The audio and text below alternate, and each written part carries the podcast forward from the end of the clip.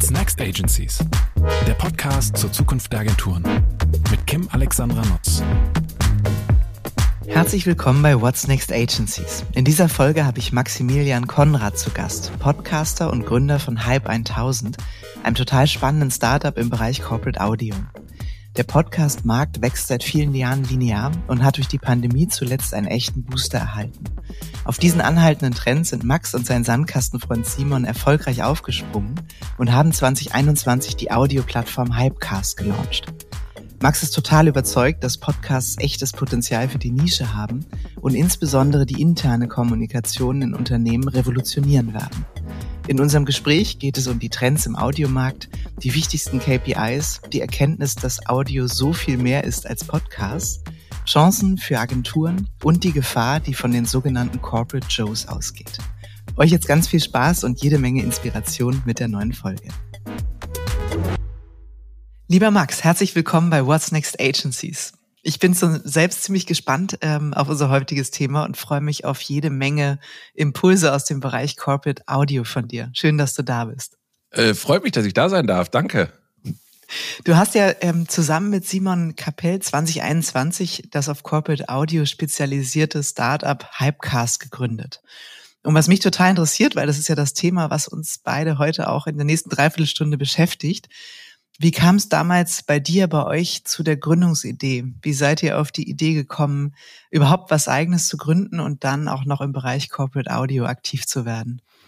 Äh, ja, also äh, genau, zwei, zwei Teile eigentlich. Also das Gründen, ich glaube, das hat, also Simon ist mein bester Freund, äh, also sogar noch vor Sandkastenzeiten und äh, wir waren beide, glaube ich, an dem Punkt, hatten so, wir sind jetzt nicht mehr die jüngsten Gründer, also nicht so die Gründer mit Anfang 20, sondern wir sind beide äh, Mitte 30 und hatten mehr oder weniger beide dann schon so zehn Jahre Corporate-Karriere ähm, hinter uns und es war, glaube ich, für beide klar so, wo geht eigentlich der nächste Schritt hin? Und äh, für mich war eigentlich klar, ich habe bei L'Oreal gearbeitet, ähm, konnte mich da auch wunderbar entfalten und so, dann ist die Überlegung, will ich das jetzt weitermachen? Ähm, weil, oder dann wechselt dann kann ich halt noch irgendwie woanders hinwechseln und sagen, ähm, dann gehe ich halt irgendwie in den nächsten großen Laden, aber wenn man halt irgendwie bei der bei dem größten Kosmetikkonzern der Welt ist, dann ist von da aus natürlich auch die Reise nicht mehr ähm, so crazy, irgendwo anders mhm. hinzugehen. Und dann ähm, gab es die Überlegung, naja, oder dann halt in ein Startup.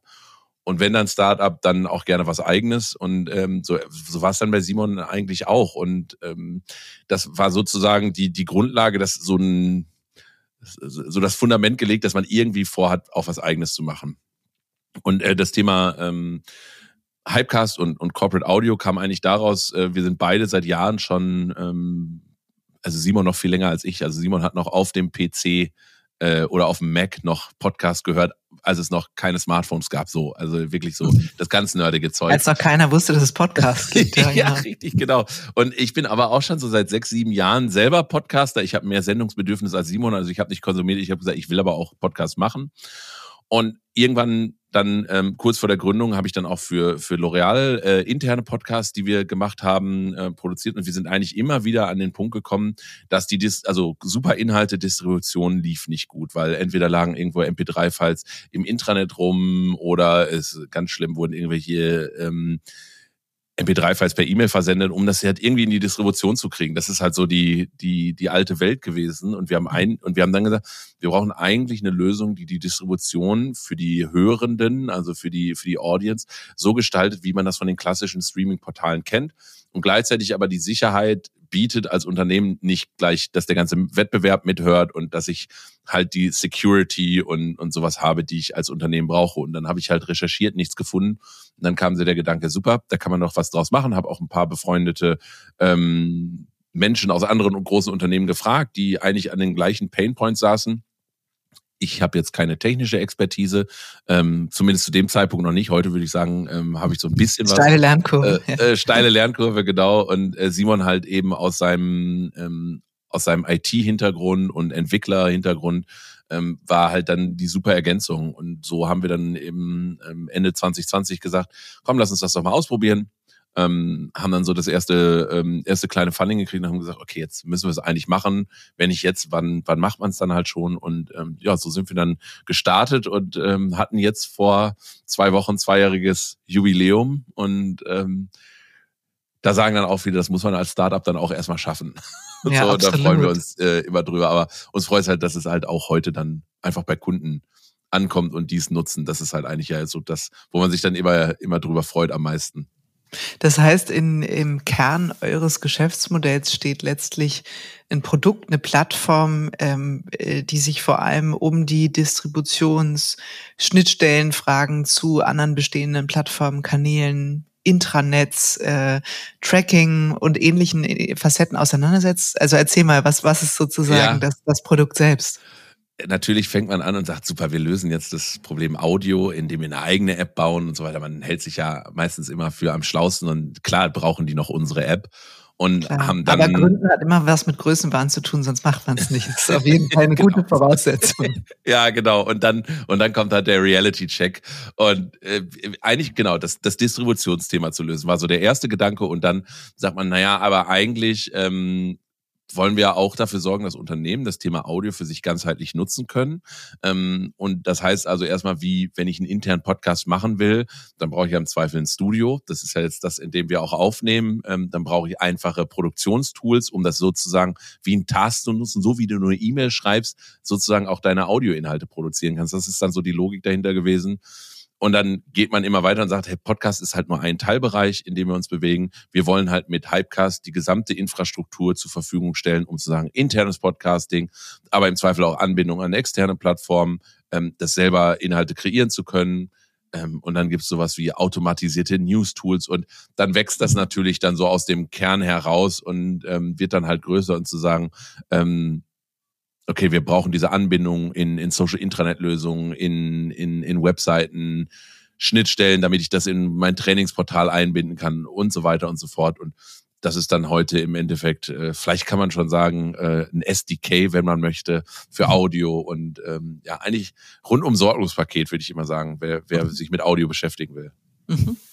Das, das klingt auf jeden Fall vielversprechend. Und wie du gerade gesagt hast, wir haben ja testhalber direkt heute in diesem Tool aufgenommen, damit Ja. ich äh, nicht nur drüber rede, sondern es auch mal erfahre. Das finde ich auf jeden Fall gut. Mm, Du hast ja eben auch gesagt, ne, ihr seid ähm, wahrscheinlich vor vielen anderen, also auf jeden Fall deutlich vor mir in das Thema Podcast-Geschäft ähm, eingestiegen. Einerseits als Konsumierende, ne, sozusagen an, Ja. an Simons Stelle, aber an deiner Stelle dann auch als, als Sender, als Host. Mm, Gefühlt bricht ja dieser Trend nicht ab. Ne? Also es gibt Ja.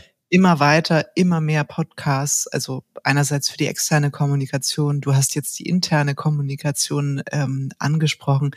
Viel kommt ja auch aus Amerika, ne, wo man immer sagt, ja, da ist die, die Nutzungsdauer noch intensiver, die Durchdringung Mhm. in den einzelnen Zielgruppen Ja. ähm, noch viel krasser, als das hier ist. Deswegen wartet mal ab in den nächsten Jahren und so weiter mit Blick auf den deutschen Markt. Als jemand, der sich ja ähm, hauptberuflich damit auseinandersetzt, was sich im Corporate Audio Markt so bewegt, magst du mal so ein bisschen die die Entwicklung der der jüngsten Zeit einmal so darstellen? Was sind da auch ähm, äh, Trends? Was ist Durchdringung? Also es ist ja, würde ich sagen, äh, längst ein hat einen adäquaten Platz im Medienmix bekommen, oder? Ja, absolut. Also genau, es ist kein Trendthema mehr, sondern es ist ein etabliertes Medium. Also ich glaube, das ist sozusagen das Erste, was man sich vor Augen führen muss. Das ist heute im, im klassischen Medienmix wie Video, wie Text und was es da sonst noch alles gibt, everything in between, ist Podcast genauso ein etabliertes Medium. Und wenn man sich einfach anguckt, wie sozusagen die Nutzungsintensität in den jeweiligen Zielgruppen ist, sieht man, wenn man sich gerade die ganz junge Zielgruppe anguckt, ähm, dann sind das halt wirklich drei bis vier Podcasts pro Woche, die dort konsumiert werden. Ähm, Corona war natürlich ein, ein extremer Katalysator. Ähm, plus Clubhouse. Ähm, die Älteren von uns werden sich noch dran erinnern. Dass es Und da muss ich dich gleich mal fragen, was die These ist, warum das nicht geklappt hat. Aber ja, hm, Äh, ja, äh, äh, da gibt es bestimmt ein paar, ein paar Gründe, ähm, warum, warum das nicht geklappt hat. Also es hat zumindest dafür gesorgt, dass Audio nicht mehr nur so, ach, nettes Hobbyprojekt, so Podcaster als die CB-Funker der modernen Welt, so, sondern ähm, wirklich etabliertes Medium. Und in Deutschland, gerade dann auch in älteren Zielgruppen, äh, das Corona-Update von äh, Herrn Drosten ähm, hat natürlich auch in der Breite dafür gesorgt, dass Leute sich mit dem Thema ähm, Podcast beschäftigen. So, und dann kann man eigentlich immer hinten dran den Trend setzen. Wir sehen eigentlich alle digitalen Nutzungsformen schaffen irgendwann den Weg sozusagen aus dem Eigenheim in die Arbeitswelt. Mhm. Das ist mit Chat so gewesen. Also ICQ ist irgendwann Teams äh, geworden. Ähm, ne? YouTube gibt's heute Videoplattformen. Facebook, Instagram sind heute die Social Intranet Lösungen oder Teams oder oder was es oder SharePoint, was es dann so gibt. Und natürlich ist das mit Audio sieht man das jetzt genauso, dass man sagt, ich will so konsumieren, wie ich das privat tue, auch in meiner Arbeitswelt, ähm, weil das sind die Dinge, die ich kenne. Und das ist eben das eine. Und dann sieht man wieder, der amerikanische Markt ähm, ist dann halt eben immer weiter, weil sie natürlich auch größer skalieren können. Und ähm, das ist ganz klassisch CEO-Kommunikation. Amerika als sozusagen das Land, das das Marketing erfunden hat, sind natürlich im Bereich Personal Branding und Branding deutlich besser. Und ich glaube, da kann man schon mal was von lernen. Also den Marketing oder den, den Medienmix auch wirklich maximal für sich zu nutzen, ähm, ist das eine, was man sieht in der, in der Unternehmenswelt. Ähm, dann, was man eben auch sehen kann, ist, heute sind viele Unternehmen, die sagen, Podcasting habe ich verstanden, ich brauche jetzt auch einen Podcast auf Spotify. Ähm, und das ist vielleicht ein Ding, wo die, wo der amerikanische Markt schon wieder an dem Punkt ist und sagt, könnt ihr euch vielleicht sparen, weil ähm, ihr habt zwar super spannende und sexy Produkte, man muss aber auch sagen, dass vielleicht nicht die ganze Welt gleich drauf gewartet hat, dass jetzt ähm, ein Automobilzulieferer oder ein Lebensmittelhersteller oder, äh, oder ein Solarplattenhersteller, was auch immer, ähm, jetzt auch noch den Podcast auf Spotify braucht, um dann mit äh, Fest und Flauschig und sonst was zu konkurrieren. Und da eben zu sagen, ich, dieses Medium hat aber eine absolute Relevanz für die Ansprache von Frontline Workers, und das ist eben, die sind komplett vergessen heute. Die haben im Zweifel nicht meine E-Mail-Adresse, ähm, in die Kommunikation einzutreten und Engagement zu betreiben. Was dann auch ein zweiter interessanter Bereich ist, wie das Thema Inklusion.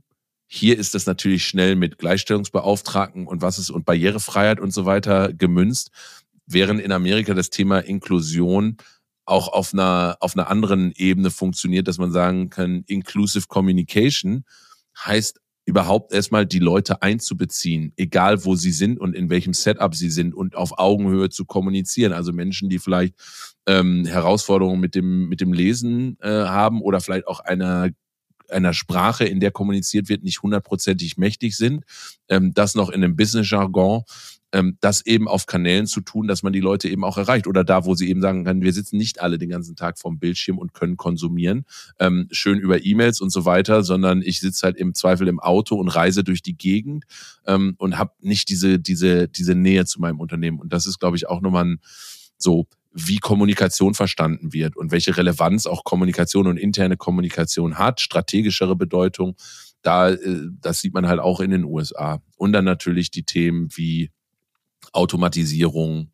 Mhm. Ähm, und ich, es ist ja schon fast so ein bisschen verpönt, jetzt auch von so Sachen wie AI und ChatGPT zu sprechen, aber natürlich darfst solche trotzdem, Tools, trotzdem, okay. die, die natürlich dafür sorgen, auch da wieder zu, zu optimieren und einfach Produktionsaufwand zu reduzieren und zu sagen, hey, wir schaffen damit nicht die Leute ab, sondern die haben wirklich endlich mal Zeit, sich mit Inhalten zu beschäftigen und Konzeption und Strategie und die sollen halt nicht den ganzen Tag daran sitzen, äh, im Zweifel einen Podcast zu schneiden oder ein Transkript zu schreiben, ähm, sondern das kann halt dann die Maschine tun und nicht mehr du, der äh, ja was ganz was ganz anderes machen könnte. Mhm. Das mhm. sind so die, die Dinge, die man vielleicht sieht. Ne? Und ja, es ist halt immer du, noch. Du hast mir jetzt schon so viel Absprünge gegeben. Ich weiß gar nicht, wo ich zuerst äh, anfangen soll, welchen der Fäden wieder aufzunehmen. Aber das ist wunderbar, weil das so einmal einen guten Überblick ähm, gemacht hat. Lass uns da mal tiefer reingucken, weil was ich mich frage oder was häufig in Gesprächen vorkommt, ja, aber erreiche ich da denn meine Zielgruppen? Oder was sind denn eigentlich die, äh, die Menschen, die Podcasts hören? Und du hast das ja eben ganz schön ähm, auch durchblicken lassen, dass du gesagt hast, nicht zuletzt durch Drosten mit seiner äh, mit seinem Corona-Update ist es eigentlich sehr viel breiter und auch die Jüngeren. Also ich hatte immer vorher das Gefühl, das ist so so Middle Age, also so alles zwischen 25 bis 45 hört Podcasts. Mein Eindruck ist, dass es jetzt, wie du gerade gesagt hast, deutlich Jüngere auch tun, gerade durch die eher etwas unterhaltsameren Podcasts, Klar. die Gott sei Dank auch da sind. Und halt auch Nische, ne? Das macht Podcast ja auch. Podcast hat ja absolut Potenzial für Nische. Mhm. Viel mehr als das so Massenmedien haben. Aber sehr ähnlich bei YouTube oder bei TikTok äh, sieht man das ja auch, wie sehr stark in Nische gemacht wird und, und TikTok brüstet sich ja damit, dass du hier irgendwie die, die Fan-Community für Hotel-Badezimmer-Armaturen findest, ähm, mhm. was sie wirklich vorgestellt haben. Ähm, und dann finde ich halt meine Peers. Und das ist halt beim Podcasting genauso. Da kann ich halt super in die Nische gehen. Mhm. Ähm, naja, und der Austausch, ich kann das ja aus meiner eigenen Nische. Also ja äh, die Zukunft der Agenturen ähm, interessiert meistens Menschen in Agenturen und da wahrscheinlich auch nicht alle, ähm, sondern ähm, äh, ja, eine Ebene, die sich mit der Gestaltung der Zukunft ja. auch stark auseinandersetzt. Und das ist wirklich interessant, weil man das Gefühl hat, man hat dann die, die zuhören, die sind äh, äh total dabei. Also die ja, setzen genau. sich mit diesen Inhalten stark auseinander, die hören das nicht irgendwie nebenbei und dann ist das auch wieder weg, sondern wenn du was zu erzählen hast, dann ist das in der Nische, in der Subkultur, you name it, ähm, ist das halt auch total gut untergebracht, ne? weil es eine ganz andere Form der Auseinandersetzung mit den Inhalten hat. Und das ist das erste, und das ist genau der Punkt zu sagen, es geht, gerade wenn wir jetzt auch über interne Kommunikation sprechen und wenn wir auch über Audioformate sprechen, ähm, wo wir halt eben genau diese Schnittmenge haben im, im speziellen Fall. Ähm, und gerade wenn ich Corporate mache, mhm. würde ich immer sagen, es geht nicht um Reichweite, es geht um Engagement. Mhm. Ähm, wir haben Kunden, eine, eine große Anwaltskanzlei, die machen was zum Thema Kartellrecht. Und die machen das aber für Leute, die in Konzernen arbeiten, die mit dem Thema Kartellrecht sich auseinandersetzen, um zu sagen, euch geben wir halt die Insights, um euch potenziell, um dann irgendwann, wenn ihr vielleicht Beratung braucht, Unterstützung braucht, top of mind zu sein. Diese Zielgruppe in Deutschland ist so ungefähr 2000 Menschen. Da würde man jetzt sagen, ja, für 2000 Menschen machen die das nicht. Für die ist das aber super relevant und, und für, die, für dieses Team, die das machen, sagen, und ich habe dann eine fast 90, 95-prozentige Durchdringung in dieser kleinen Zielgruppe und es, und dann kommen noch vielleicht so Spillover-Effekte, dass es nochmal angeboten wird als Lehrmaterial an Universitäten. Das gehört dann noch, und dann hast du noch so ein bisschen, das war zwar nicht Ziel, aber du hast noch ein bisschen Employer Branding mit drin ähm, und wirklich ähm, auch im wissenschaftlichen Bereich nochmal irgendwie ein, ein Footprint. Mhm. Aber es geht aus unserer Sicht immer darum zu sagen, und das sollte man ja wahrscheinlich in der Kommunikation grundsätzlich sich immer fragen, nicht maximale Reichweite, sondern maximales Engagement, weil oft hören wir dann so Sachen, ja, aber dann die Leute, die bei uns in der Produktion arbeiten, ähm, wie soll ich die denn erreichen? Wie sollen dann Podcasts helfen? Die dürfen ja während der Produktionsarbeit nicht irgendwie Kopfhörer tragen und so weiter. Und ich so, ja, aber die dürfen ja dann auch in der Zeit keine E-Mails lesen oder sich irgendwelche Bildschirme angucken. Mhm. Also erreichst du die schon mal gar nicht. Aber was passiert in den Zeiten, wo sie was konsumieren können? Können Sie dann irgendwie eine E-Mail lesen oder ist es ganz nett, wenn ich mir äh, in der Raucherpause oder auf dem Weg an meine Produktion sagen kann, komm, die fünf Minuten Update von meinen, von meinen Führungskräften, was gerade in meiner Company los ist, das höre ich mir mal schnell an, weil es so einfach ist, weil ich nichts lesen muss, weil ich einfach Kopfhörer rein, die ich eh schon drin habe, sagen kann, eben auf Play gedrückt und dann kann ich nebenbei das äh, mitkonsumieren. Da würde ich dann sagen, halt in den Zeiten ähm, kann ich dann halt mit, mit dem Medium halt punkten, weil ich auch nicht den Bildschirm dazu brauche. Mhm. Absolut. Ich würde dir auch in dem Punkt nochmal zusätzlich recht geben wollen. Es gibt, ähm, die kennst du viel besser als ich, ähm, eine amerikanische ähm, äh, Studie von iHeartMedia. The State of Podcasting ist jetzt auch nochmal neu rausgekommen. Und mhm. da fand ich eine wirkliche, ähm, eine Statistik sehr interessant, die gesagt hat, ein Großteil der Leute, ganz im Gegensatz zum Radio, hört Podcast zu Hause. Das ist vielleicht auch das sozusagen der, der äh, Corona-Effekt, der übergeblieben ist. Ich habe immer gedacht, die Leute hören das alles in der Bahn, beim Autofahren, beim was weiß ich. Ein, ein Großteil der Menschen, keine Ahnung, ich sag mal was, 60 Prozent hören Podcasts zu Hause. Ja.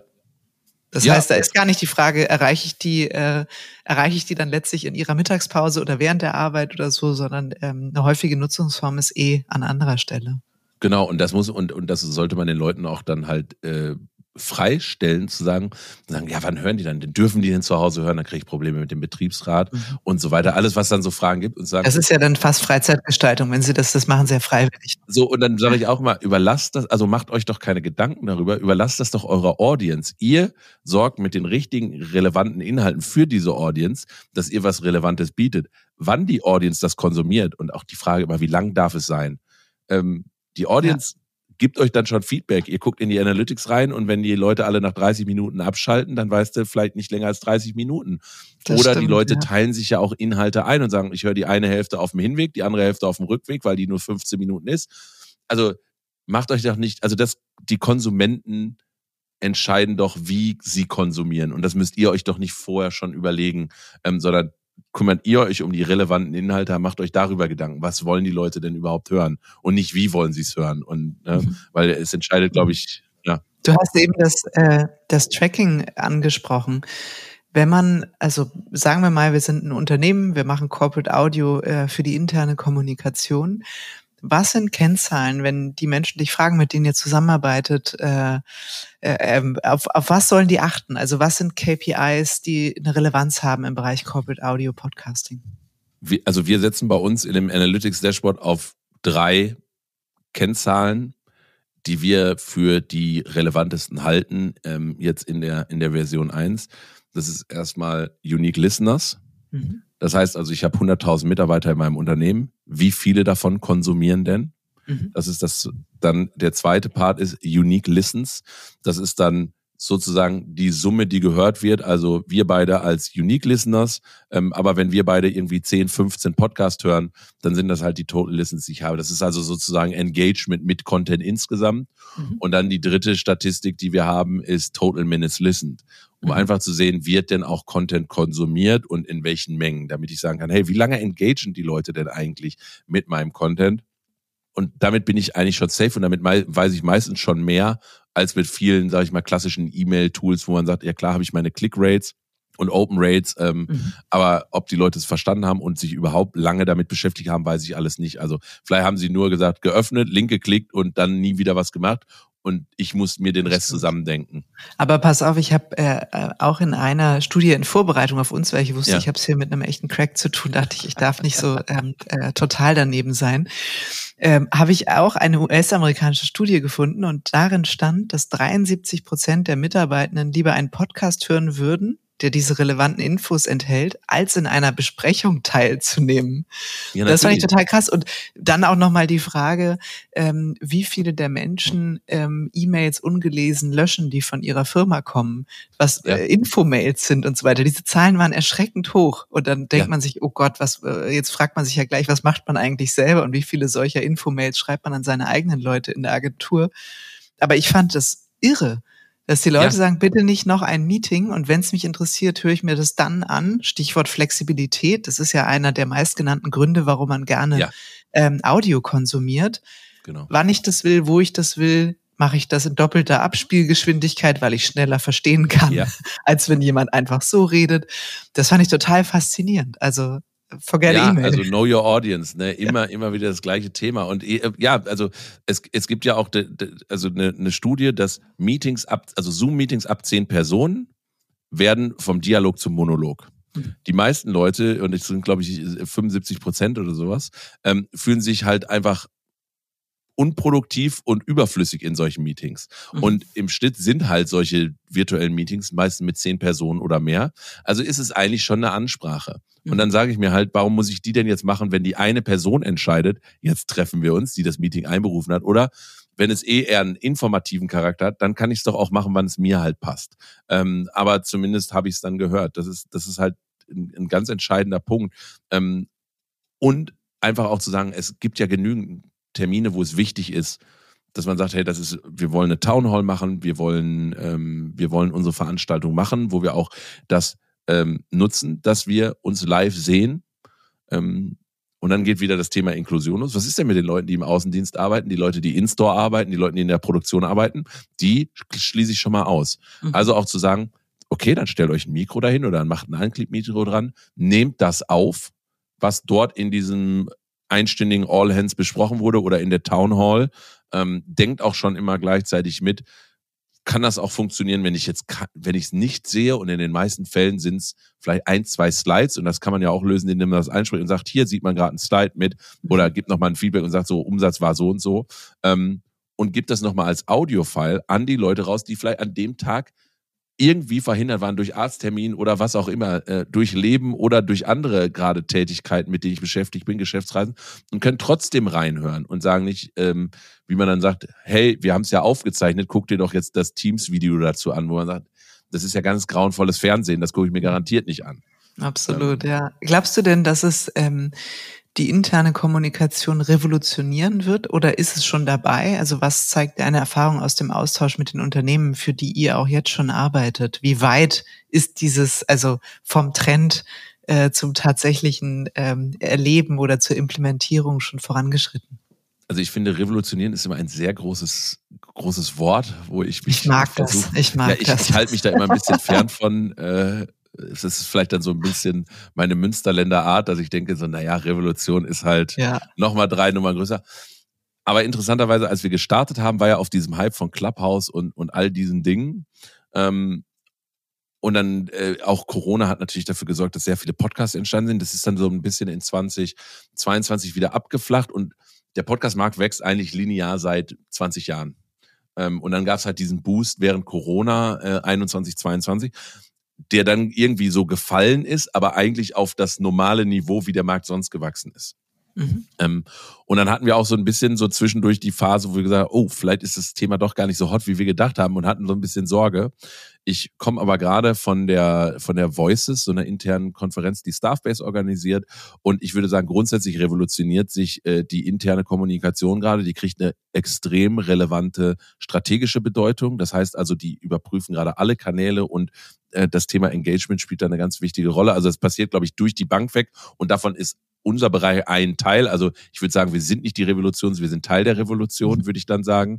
Ähm, und was interessant war, dass wir mit jedem Unternehmen, mit dem wir gesprochen haben, ähm, und das war definitiv vor zwei Jahren nicht so, dass jedes Unternehmen entweder schon einen internen Podcast hat und damit irgendwie struggelt in der Distribution und so weiter und wo wir sagen, hey, da können wir eine wunderbare Lösung liefern, die darüber nachdenken, was zu machen, weil sie sehen, okay, das ist nicht mehr nur ein Trend, wir müssen da auch was machen. Oder irgendwie erste Gehversuche vor einiger Zeit gemacht hatten, wo sie dann aus Gründen wie auch immer gescheitert sind, wo wir sagen, hey, und da muss es die richtigen Partner an der Seite geben, mhm. Agenturen, die die Konzepte machen können, die auch das Medium verstehen, weil ihr natürlich die ersten seid in Agenturen, die oft mit den Kunden schon zu tun haben und dann auch sagen können, und so wird es eigentlich richtig gemacht und nicht sozusagen die Leute, die selbsternannten ähm, Podcast-Beratungen und dann irgendwie da das Blau oder das, das Gelbe aus dem Ei versprechen und dann irgendwie damit scheitern oder auch zu teuer sind, weil so eine Goldgräberstimmung herrscht. Ähm, und dann halt auch die relevanten Tools, die es jetzt halt auch gibt, ähm, die dabei helfen können, das so zu vereinfachen, dass man nicht sagt, ähm, oder sagen wir zumindest auch immer allen unseren Kunden, it's not a job, it's a task.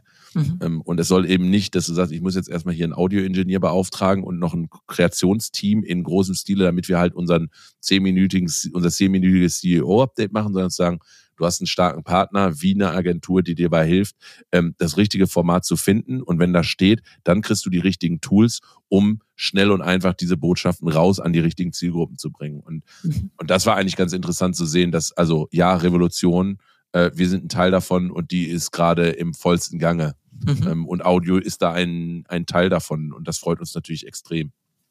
Du hast eben ja Staffbase ähm, erwähnt als Organisator ähm, der, der Voices-Konferenz. Ja. Ist es so, dass die, also ähm, denken Unternehmen darüber nach, das in ihre Intranet-Plattform Lösungen zu integrieren?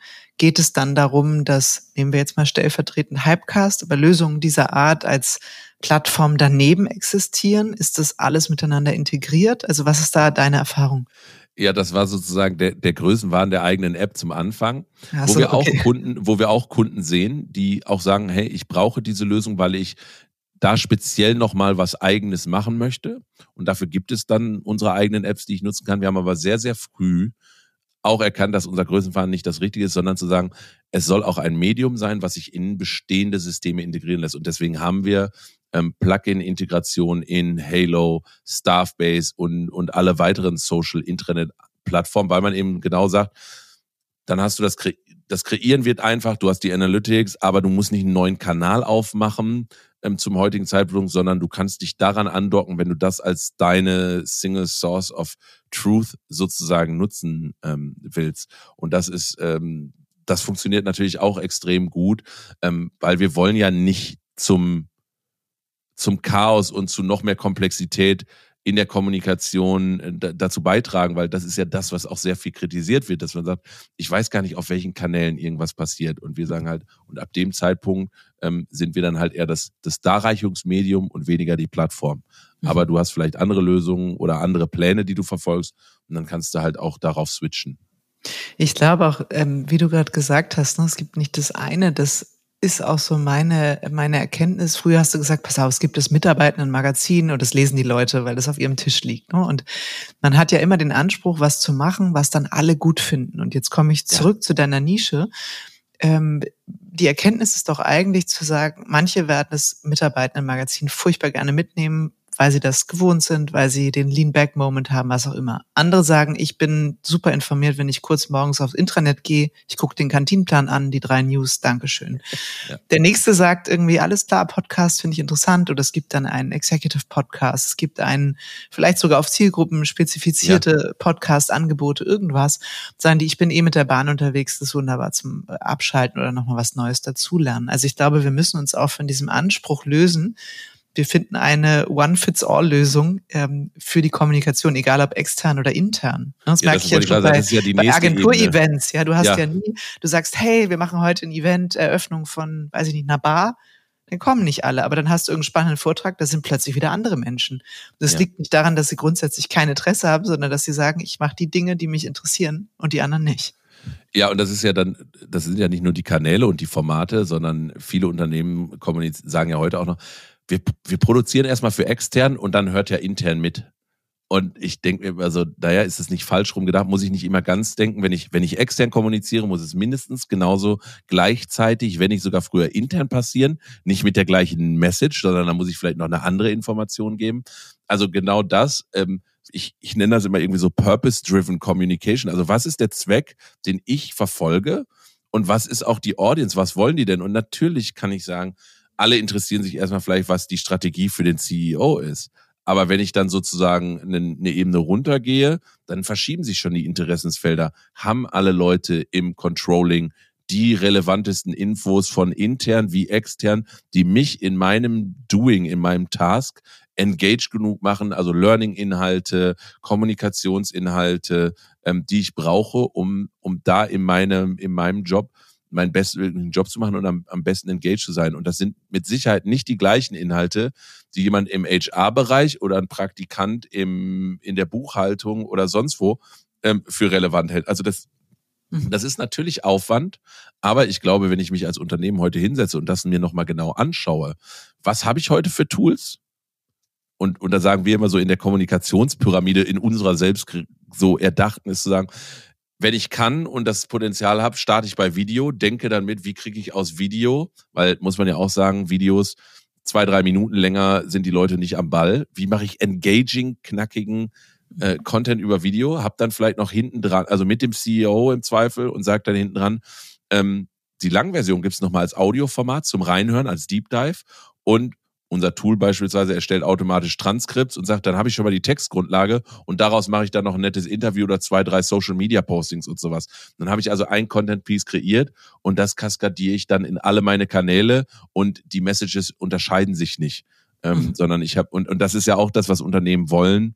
Ähm, irgendwie, ich muss super viel kommunizieren, ähm, aber wie kriege ich halt aber eine Botschaft senden. Das ist ja immer so. Und und so denken wir halt darüber nach und sagen, und da muss ich nochmal reingehen, wer braucht eigentlich was? Mhm. Wir haben uns ja ähm, kennengelernt, das ist ja jetzt, glaube ich, über ein Jahr her, ja. ähm, über den lieben Benjamin Minak, der uns zusammengebracht genau. hat. Und ich weiß noch, als wir damals sprachen und du das so ähm, erzähltest, hast du auch gesagt, ja, das ist eigentlich irre, weil äh, das kommt, das ist schon da, das ist auch gekommen, um zu bleiben. Und trotzdem ist dein Eindruck, dass sich noch viel zu wenig Agenturen damit auseinandersetzen, also mit diesem Audio-Part. Wie würdest du jetzt sagen, so äh, ein Jahr später, wie ist so die Entwicklung? Ist es angekommen zu sagen, weil wir sprechen ja über die Zukunft der Agenturen, liebe Leute, ja. hier ist ein spannendes Feld. Du hast gerade selbst gesagt, die interne Kommunikation wird viel relevanter, erwacht vielleicht auch ein bisschen aus einem, aus einem äh, Dornröschenschlaf hin zu einer noch größeren Relevanz. Ähm, gehen die Agenturen das schon mit?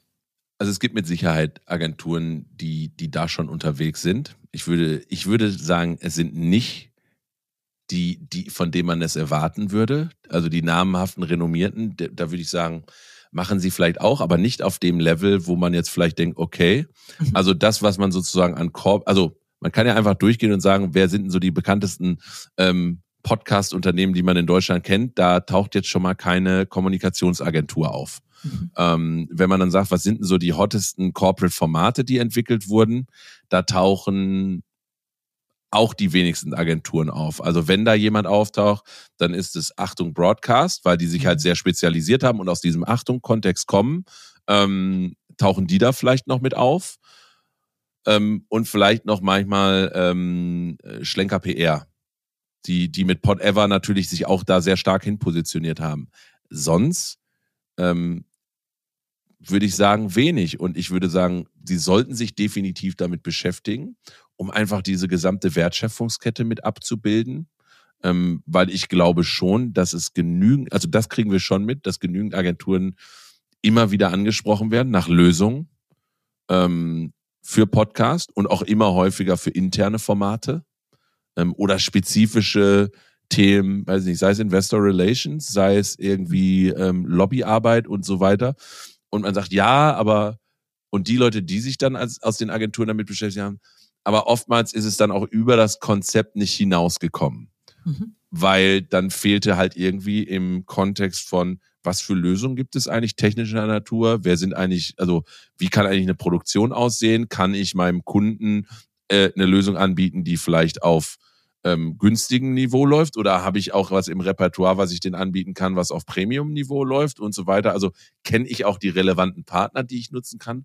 Und da würde ich sagen, da ist noch großer Bedarf ähm, bei den Agenturen und aus meiner Sicht ist es absolut wertvoll, das zu tun, weil ich glaube, das ist, also ich, ich muss doch als Agentur mir immer überlegen, wann kann ich meinem wann kann ich meinem Kunden, den ich bereits schon habe, auch immer wieder neue Impulse geben und Mehrwert bieten, weil ich will ja auch beim nächsten Mal äh, den Etat gewinnen, das ist auch logisch. Mhm. Ähm, ich will ich will ja dann als Kommunikationspartner auch die neuesten Themen kennen und denen sagen, hey, hast du mal drüber nachgedacht und nicht nur so, wenn der Kunde kommt und sagt, hier ist mein Briefing, jetzt setzt um, das willst du ja auch nicht sein, sondern du musst ja viel, vor allen Dingen, wenn heute Technologien, AI und so weiter, die, die operative Arbeit das klassische Ab, also so den Pressetext schreiben, das braucht in fünf Jahren keine Agentur mehr machen. Jetzt mal überspitzt formuliert.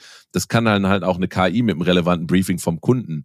Ich muss doch als Agentur auch eine neue Rolle einnehmen, viel strategischer. Ähm, das sagte übrigens der, der Bernhard Fischer-Apelt, äh, den hatte ich gestern beim, beim Mittag getroffen, sagt das eben auch. Natürlich müssen wir auch in strategischere Rollen reinwachsen und dann nachher ne, uns sozusagen nur noch so Partner wie uns als Vehikel sehen oder als Toolbox, um zu sagen, das greife ich mir raus, das greife ich mir raus und biete meinem, meinem Kunden dann in der Wertschöpfung die ganze Lösung an. Ähm, mhm. Das muss ich aber als Agentur dann eben auch können und, und, und mich da aufschlauen und mich frisch machen. Und ich weiß, wie schwierig das ist, weil man ja immer in seinem äh, Hamsterrad drin ist und in seinem Arbeitsalltag und gerade noch im Agenturstress gefangen ist. Aber ich glaube, das ist extrem relevant ähm, und wichtig. Mhm. Ähm, also es ist Luft nach oben, um das kurz zu formulieren. Ich glaube, also um mal was daneben zu halten, ne, weil ich äh, beobachte das ähnlich wie du und gleichzeitig ist es dann auch ganz häufig so, was mir begegnet, sehr viele Kunden beschäftigen sich damit, mhm. machen das aber selbst. Also sagen, ja. ja. wir äh, machen ja auch vorher interne Kommunikation oder auch externe.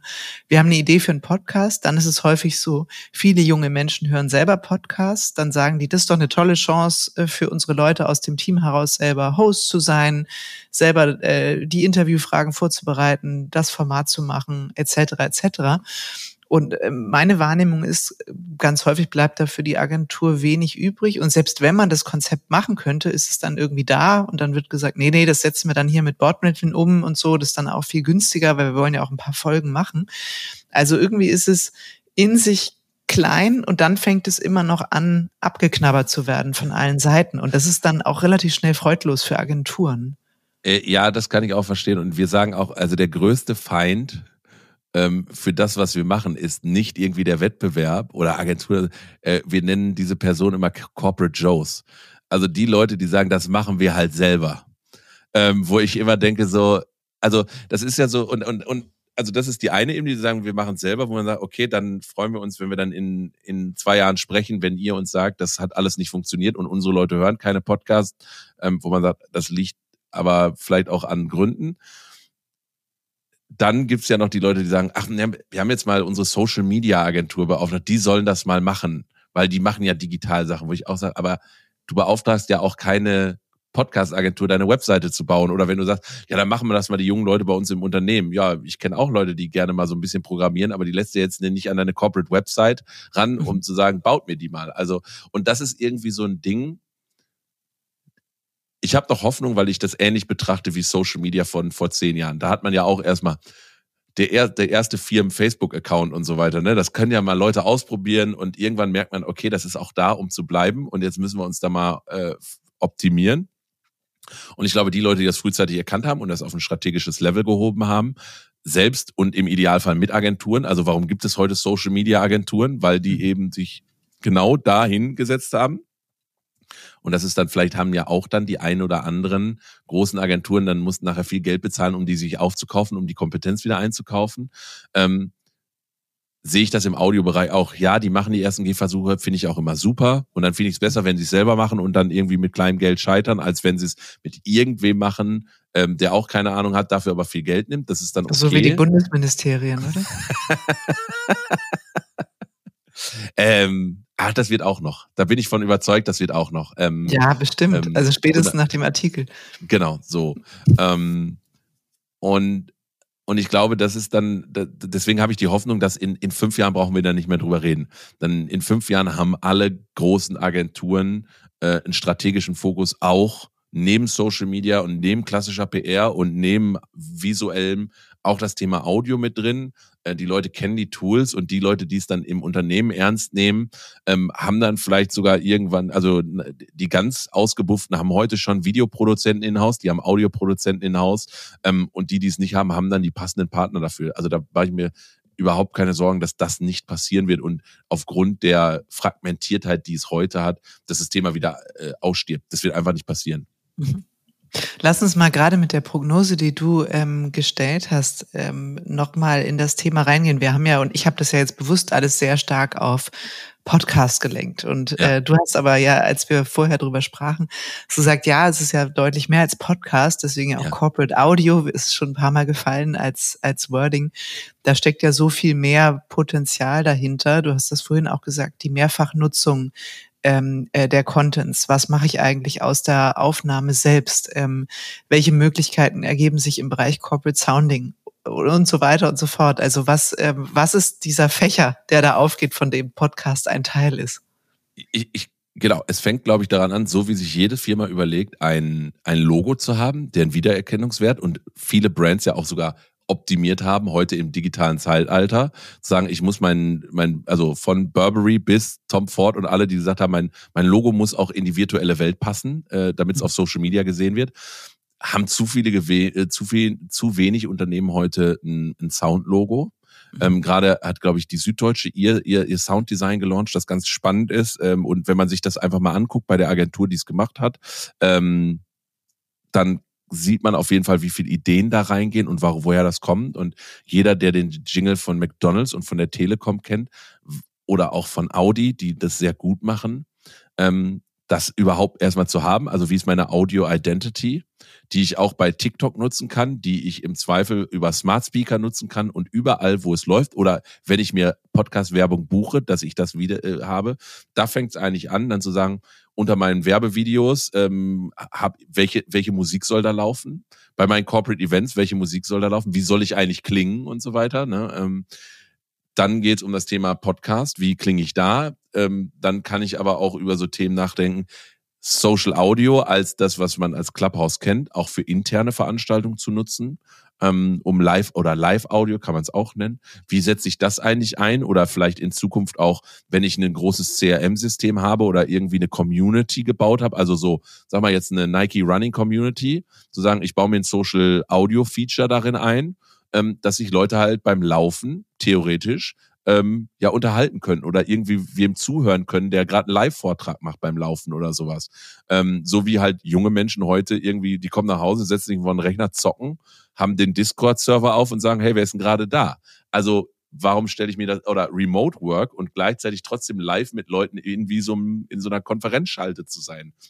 Und das machen junge Leute eben heute über Discord. Aber warum sollte das nicht auch bei äh, in der realen Welt oder in der Arbeitswelt passieren?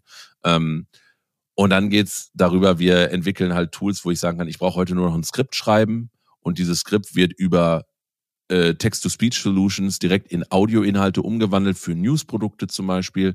Das, und wir reden nicht einfach nur über einen Reader sozusagen, ähm, sondern wirklich Konzepte dahinter stehen zu haben, dass es wirklich organisch, authentisch klingt. Da haben wir schon ein paar spannende Sachen gemacht ähm, mit Partnern zusammen, was wirklich gut ist.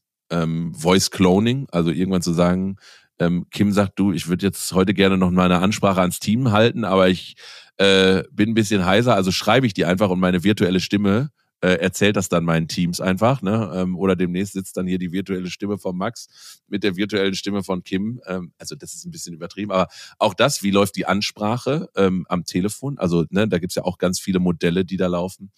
Ähm, ja, und dann halt, wie gesagt, die digitale Lösung, ähm, automatisches ähm, Transkribieren, wo dann direkt Titel, Show Notes und so weiter für deine Podcasts gemacht werden. Und ähm, das Feld ist, ist endlos. Und wenn ich dann noch mal so ein ganz spannendes äh, letzten Ausflug machen kann, was Audio auch sein kann.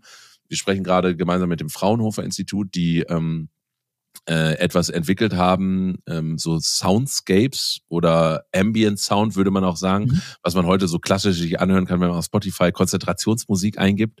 Ähm, haben die halt wissenschaftlich erforscht, ähm, dass diese Soundscapes, die die machen, die äh, Konzentration und Produktivität um über 30 Prozent steigern können. Das heißt also im Office sitzen, Kopfhörer auf, konzentriertes Arbeiten. Und da waren ja auch in den letzten Wochen einige Studien, dass man, ähm, wie viele Stunden man am Tag so abgelenkt wird. Mhm. Ähm, und ich glaube, es sind 250 Mal wird man im Schnitt am Tag abgelenkt. Und man braucht für eine sehr konzentrierte Arbeit knapp 20 Minuten, um in sein Task wieder reinzukommen, wenn man abgelenkt wurde. Also wie unproduktiv eigentlich dann so acht Stunden werden können. Mhm wenn ich da die richtigen Tools an der Hand habe, kann ich halt diese acht Stunden auch sinnvoll nutzen, um aus, ne, und das ist ja auch schon Work-Life-Balance im mhm. Zweifel, mehr zu schaffen in den acht Stunden und nicht zu sagen, du musst jetzt aber zwölf Stunden machen, damit du das schaffst, weil du das unproduktiv machst. Und äh, da ist dann sozusagen die AI so gebaut, ich schalte mein Handy an, der Lautsprecher geht an, misst meine Umgebungsgeräusche und individualisiert auf meine Umgebung werden Ambient Sounds erstellt, die genau das ausblocken und mir äh, die passende sozusagen meinen passenden Arbeitssoundtrack geben, mhm. um konzentriert und fokussiert zu arbeiten. Das ist eben auch was, was wir als Corporate Audio sehen, wo das nochmal an einer ganz anderen Stelle Einsatz findet. Und sind das nachher alles dann einzelne Tools und Möglichkeiten oder wäre eure Vision, das alles in diese Plattform zu bringen oder äh, schnittstellenfähig äh, zu machen dann?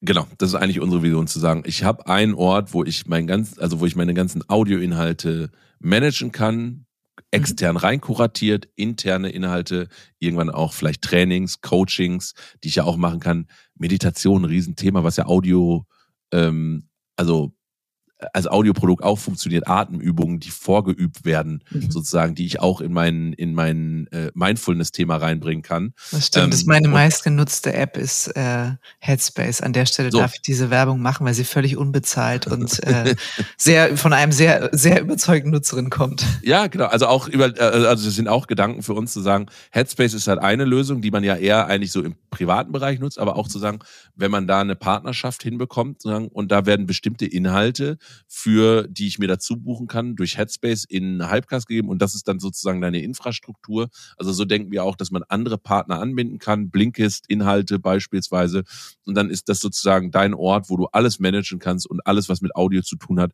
dann in die richtigen Kanäle distribuieren kannst. So, so, so, so sehen wir das. Das ist natürlich eine, eine große Vision. Wir sind da fest von überzeugt, dass wir das hinkriegen. Ähm, und auch das mit Partnern hinkriegen das auch. Ähm, das ist, glaube ich, ganz spannend und ähm, da ist aber auch, wie gesagt, noch ein, ein, ein Weg hin, aber ähm, wir sehen gerade auch, wie, wie extrem sich der beschleunigt, ähm, weil auch die Leute merken, es ist nicht mehr nur so ein Nischending. Mhm. Absolut. Und so wie du vorhin auch gesagt hast, die Corona-Pandemie war ein Booster für den ohnehin linearen ähm, positiven Anstieg ähm, ja. in, in der Podcast-Nutzung oder in der Audionutzung. Ist es jetzt sicher auch nochmal KI mit den Möglichkeiten ähm, ja. noch komfortabler, noch effizienter, noch stärker über Mehrfachverwertung der einmal produzierten Inhalte genau. zu gehen. Also ich glaube, dadurch eröffnen sich auch ganz viele tolle neue Chancen. Ja, absolut. Absolut. Max, ähm, um den, ähm, wie soll ich sagen, den Bogen, den wir gespannt haben, abzuschließen. Ne? Ich habe ja so ein bisschen, war ja, ja, der gemeinsame Einstieg. Wie kam es eigentlich zu der Gründung? Ähm, was habt ihr euch da vorgenommen und so? Das, das hast du ja kurz erzählt. Magst du einmal sagen, zwei Jahre später, du hast gesagt, viele ähm, äh, Startups müssen das ja auch erstmal schaffen, zwei Jahre alt zu werden. ähm, was sind deine, auf die Gefahr hin, dass wir jetzt quasi einen zweiten Podcast draus machen könnten, was sind deine größten Learnings ähm, als Gründer?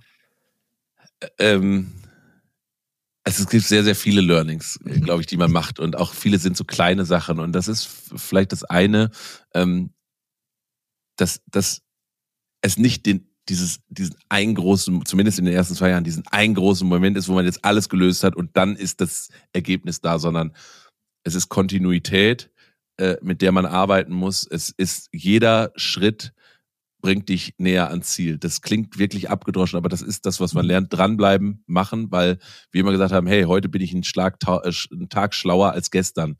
Und das ist halt extrem wertvoll ähm, für Traction, für Glaubwürdigkeit, für alles.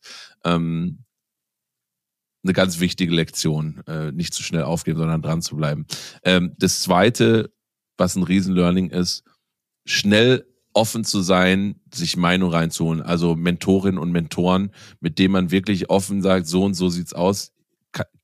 Sag mir doch mal deine Meinung dazu. Und dann das Feedback zu nehmen und einzuordnen für sich zu sagen, hilft mir das? Ja, nein, ähm, oder bestätigt das auch vielleicht manchmal einfach nur die Idee, die man hat und sagt, super, jemand anders ist auf das gleiche Ergebnis gekommen und let's go. Mhm. Also nicht zu sehr immer im stillen Kämmerlein alleine für sich, sondern rausgehen, das Leuten zeigen, ähm, sich Meinungen reinholen hat extrem bei uns beschleunigt äh, in ganz vielen Stellen.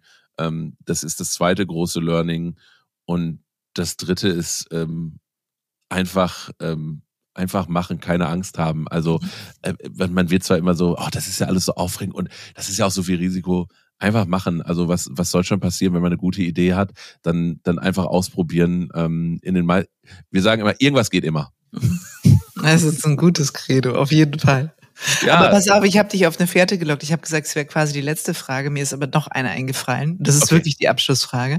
Du hast vorhin so ganz kurz gestriffen, äh, ja, wenn man mal auf die hottesten Corporate-Formate guckt, dann sieht man, welche Leute dahinter hängen und, und, und. Dann habe ich gedacht, vielleicht verrätst du zum Schluss noch mal ein, zwei, drei Formate, wo du sagst, aus Corporate-Audio-Sicht, die sollte man sich mal angehört haben, die sind echt gut. Ähm, ich finde tatsächlich, ähm, das Format Dreamers On von Porsche. Ziemlich cool gemacht, ähm, weil sie so über diesen, wenn Menschen träumen, was, mhm. was so unmöglich ist, das ist so die Geschichte, die sie erzählen. Das habe ich jetzt ein paar, da habe ich ein paar Mal reingehört. Das finde ich, finde ich sehr cool gemacht, muss ich sagen. Ähm, dann ist das zweite Format, ähm, das ist was von Achtung Broadcast und das haben die sozusagen wie so eine Art ähm, ja, Hörspiel gemacht. Jetzt weiß ich, siehst du, das ist wieder das Gute. Jetzt hast du mich auf dem falschen Fuß erwischt. Ich weiß das, ich weiß den Namen des Formates jetzt gerade nicht. Das ähm, die haben auch ein paar Preise gewonnen. Aber dann ähm, ist es doch ein Grund, das jetzt zu recherchieren im Nachhinein. Genau, das ist ein Grund, das zu recherchieren im Nachhinein. Und ähm, das dritte Format, wo ich sagen würde, das ist ein sehr schlauer Weg, ähm, ein Corporate-Format zu machen, ohne dass es eigentlich ein Corporate-Format ist. Und das ist auch einer meiner Lieblingspodcasts, ist Masters of Scale mhm. von Reed Hoffman. Also Reed Hoffman, einer aus der PayPal-Mafia ähm, und ähm, also und, und Gründer von LinkedIn. Mhm. Und der macht diesen diesen Podcast, der ist super toll erzählt, immer irgendwie so ein, so ein Narrativ und dann hat er aber auch äh, Mark Zuckerberg, Bill Gates und so weiter, solche Leute halt als Gäste in Podcast, also wirklich auch das Who is Who, aber, aber nicht nur die, sondern wirklich so Movers und Shakers. Ähm, mhm. Und das ist ein tolles Format und das ist natürlich dann äh, durch ihn sehr eng verknüpft mit ähm, wenn du sagst, wer ist eigentlich Reed Hoffman und dann sagst du, ah ja, LinkedIn und so weiter, ah, spannend und der scheint ja was drauf zu haben und ich melde mich vielleicht mal bei LinkedIn an und da erzählt er dann natürlich auch aus seiner Erfahrung. Mhm. Ich finde, das ist eine sehr gute Möglichkeit, ich glaube, er wird es nicht als Corporate-Format sehen, aber ich glaube schon, dass es äh, sehr, sehr spannend ist und verknüpft ist und natürlich zu zuletzt äh, What's Next Agencies. Ne, natürlich, natürlich klar, ein, auf jeden Fall. Ja, aber es, ist, da, es ist ein Verbands-Corporate-Format, aber ja, genau. Ja, aber ich finde auch da wieder, wo man sagt, okay, ich biete halt einen Mehrwert, ich mache was für meine Audience und ich erzähle jetzt nicht in jedem Satz, was man halt selber macht und dass man ja jetzt unbedingt mit, mit mhm. uns zusammenarbeiten muss. Aber ich finde, genau das ist es halt am Ende, wenn Corporate-Formate wenn man es runterbricht, die wollen halt ihre Marke bekannt machen und am Ende des Tages wollen sie irgendwas verkaufen. Und das ist auch okay. Ähm, aber ich muss ja jetzt nicht direkt vorne durchkommen und sagen, hallo, ähm, so diese, diese Schein, interessanten Veranstaltung, sondern sagen, pass auf, ich biete dir einen Mehrwert und wenn du den Mehrwert siehst, dann wirst du automatisch irgendwann ähm, Lust haben, was mit uns zu machen. Und das ist, was ich am extrem wertvollsten finde. Und wenn man das so als Grundlage nimmt, glaube ich, kann man immer wieder gute Formate kreieren. Ja, das ist ein interessanter, ähm, interessanter Gesichtspunkt. Eigentlich wie alles, was man macht, nicht aus dem Senderprinzip zu kommen, ja. sondern zu überlegen, was Richtig. interessiert eigentlich die Leute. Und das gilt auch für interne Kommunikation, auch wenn man immer sagt, ähm, aber wir haben doch unsere Botschaften. Wieso? Naja, okay, ja. ihr habt eure Botschaften, aber wenn die halt keinen interessieren, dann überlegt euch halt was anderes, weil es bringt euch doch auch nichts, dass ihr die gesendet habt, wenn sie keiner hört. Du hast recht. Max, tausend Dank. Das hat mir großen Spaß gemacht dir. und hat den Horizont rund um Corporate Audio ordentlich erweitert. Dankeschön. Ich danke dir, dass ich dabei sein durfte. Ähm, es hat sehr viel Spaß gemacht, auch nochmal darüber zu sprechen. Machen wir immer super gerne. Und äh, weiterhin viel Erfolg. Und ähm, ja, macht alle Corporate Audio. Juhu. Juhu.